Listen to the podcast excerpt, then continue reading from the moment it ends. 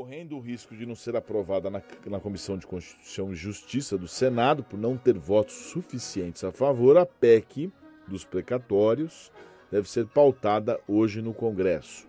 Até mesmo o presidente Jair Bolsonaro admitiu mais de uma vez que acredita que a PEC enfrentará resistência na casa.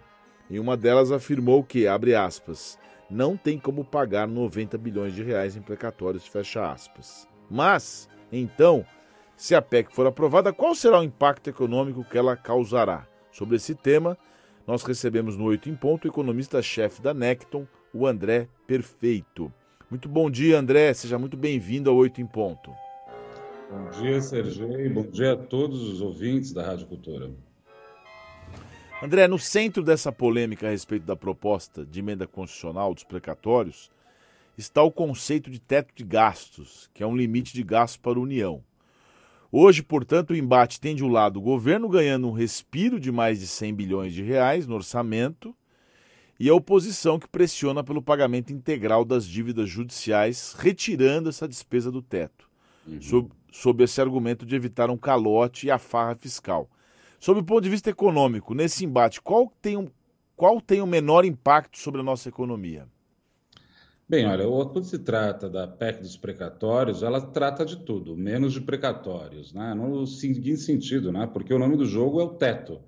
E esse teto, né, se mostrou já bastante, é, enfim, bastante polêmico, para dizer o mínimo, porque em situações que a gente está vivendo hoje em dia, né, ela mostra os limites dela, né, para dizer o mínimo, né? O se trata disso.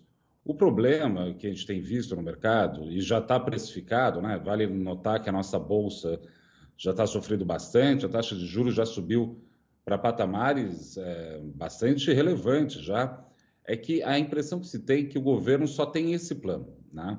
não tem outro plano, porque o rompimento do teto não necessariamente seria um problema se você tivesse uma orientação, né? um sentido para o que fazer mais para frente, mas parece que nesse caso, né? podia ter furado o teto em um real ou um trilhão de reais. O problema não é a discussão disso agora, o problema é o que, que se pretende fazer mais para frente, e nitidamente a gente vê que não tem, vamos dizer assim, nenhum plano né, para amarrar no futuro. Por isso que o, o futuro está tão solto, está tão frouxo, e está se traduzindo em taxas de juros elevadas e também em queda do preço dos ativos no momento presente, uma situação bastante difícil. Esse texto aprovado pela Câmara sofreu algumas alterações. Na sua opinião, ficou melhor ou ficou pior? Olha, o resultado final disso a gente não vai saber. Agora está na CCJ, né? Vai ser discutido esses temas no Senado, né? Fatalmente vai ter alguma alteração. O mapeamento é, que nós fazemos aqui na corretora é, sobre as intenções dos senadores não são tão favoráveis ao governo. Porque o, uh, tem uma questão aqui que vale a pena notar, que é, nitidamente o Brasil está precisando de. Né, o brasileiro está precisando de ajuda. Né? A gente viu hoje mesmo saudades da confiança do consumidor da Fundação Getúlio Vargas e caiu de novo a confiança do consumidor. A gente está vendo a renda das pessoas caindo. Então, de fato, existe a necessidade de um auxílio. Mas o que os senadores estão se perguntando, e muita gente está se perguntando, é o seguinte: vai, vale a pena dar um cheque em branco, por assim dizer, um cheque tão grande no ano eleitoral para o presidente? Né? Isso vai contra muitas das perspectivas né, do que tem a ver com o jogo democrático, até. Né? Tanto é que muita gente chama de populismo, né? apesar de muita gente também reconhecida a necessidade né, desse. Ninguém, tá, ninguém é contra dar 400 reais de auxílio, por exemplo, né? Mas dar 400 reais de auxílio, mais emenda de relator, mais perdoar a dívida de. É, ou postergar a dívida de prefeitos, tudo isso no ano eleitoral, e ainda sobrar dinheiro para fazer o que quiser, ou sabe, sei lá, o que se quer, é, justamente em ano eleitoral, é uma discussão um pouco mais complexa. É isso que está sendo discutido no Senado. Na Câmara, a discussão foi mais rápida, é muito por conta de uma atuação muito forte né, do presidente da casa, o Arthur Lira, e também porque se sabe, né, teve muita discussão dos, da emenda dos relator, do relator, que é entendido como né, orçamento secreto, né? E isso daí até foi objeto de discussão no Supremo Tribunal Federal. Isso para dizer, Sérgio, que a gente está numa situação ainda bastante definida. Eu não, não, saberia dizer do texto em si, porque eu tenho a impressão que nem os senadores sabem que texto vai ser aprovado no final é, para além das questões políticas, as conturbações todas, a gente não, a gente não quer a economia indo para o buraco. Né? Por exemplo, o ministro Paulo Guedes tem, ao longo do, nos últimos meses, insistindo que o Brasil está decolando e vai crescer forte no ano que vem. O ex é, o ex-secretário de Economia, o Pércio Arida, tem uma entrevista hoje no Estado de São Paulo que ele menciona que sem o teto de gastos, o governo vai gastar muito mais e pior. Uhum. Qual a sua avaliação dessa fala do Guedes e do Pércio Arida? Olha, falando do Pércio Arida, eu vou acompanhar o voto do relator, de fato, né? A gente não tem plano, esse é o problema, né? O problema central do que está sendo discutido é o seguinte: tá bom, quer romper o teto? Entendemos, teve a pandemia, teve uma série de problemas, faz parte. Né? Só que essas discussões vão se acumulando e se enrolando. Né? Por exemplo, eu disse que a PEC dos precatórios é, tem tudo a ver menos com o precatório, já é uma outra discussão que está ali. E aparentemente o governo não tem um plano B, né? ou pelo menos o que ele gostaria de fazer. Então, isso é um problema. A respeito do que o ministro da Economia, Paulo Guedes, disse, ele sempre fala né, da recuperação em V, né? O que eu tenho dito para os clientes aqui, que tem cara mais de raiz quadrada, né? Caiu, subiu e agora está de lado, né? Na melhor das hipóteses, a gente está vendo as revisões fortes para o PIB de 2022, né? Eu mesmo estou com uma projeção de 0,3, mas tem grandes instituições bancárias já falando em queda de 0,5 ano que vem. É, a gente está vendo um processo de alta de juros que tende a ser persistente, e o gasto que vai ser feito, esse é o problema, né? Que a gente, eu como economista e os colegas, a gente, a gente não sabe onde vai ser gasto esse dinheiro, né? Quer ver um exemplo? Né? As emendas de relator é, apontaram algumas reportagens na mídia que é ser gasto em trator. Faz sentido isso? Isso gera efeito multiplicador? Aonde vai ser gasto esse dinheiro?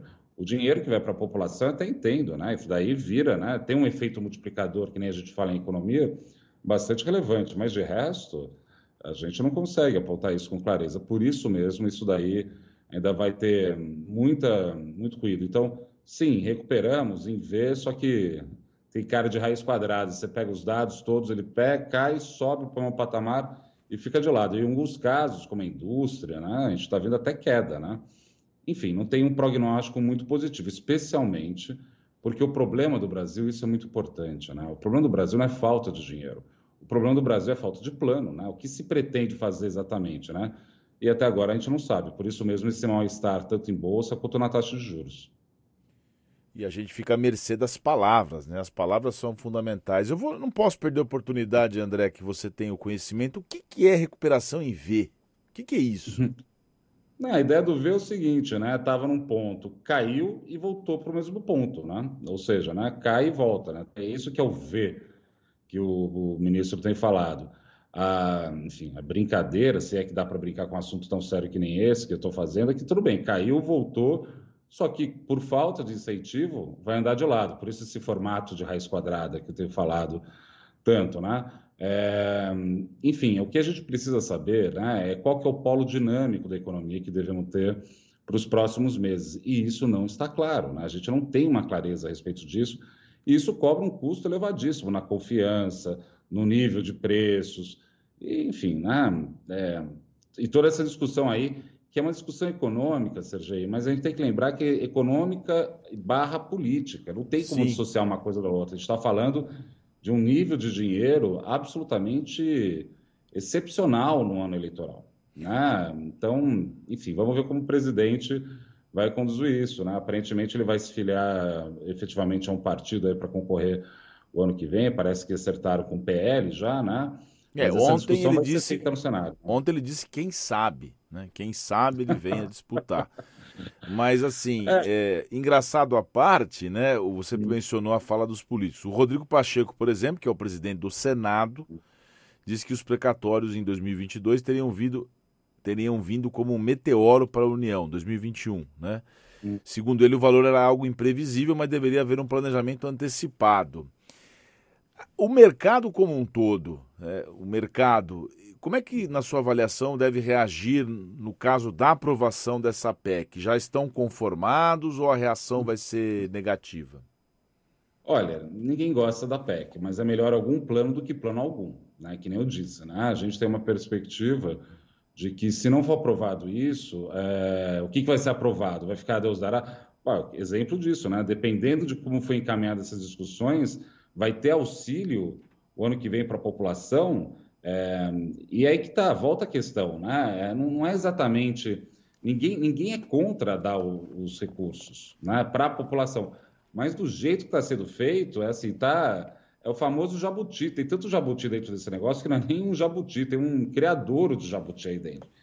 Então o mercado está olhando com bastante é, cautela já há algum tempo. Né? A gente vê a Bolsa Brasileira, né? Desde o início de 2019, né? final de 2018, se você pega em dólar, né?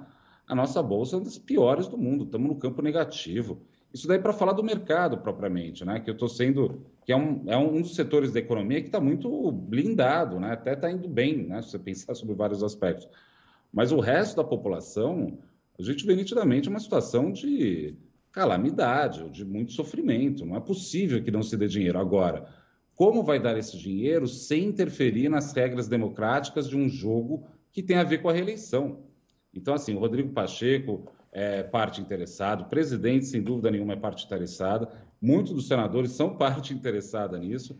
Então, esse jogo político que foi feito rapidamente na Câmara, por conta, insisto, da atuação do, presidente é, Lira, que é muito hábil, mas também por conta de muita discussão a respeito de emenda de relator, no Senado, porque o Senado é a federação, né?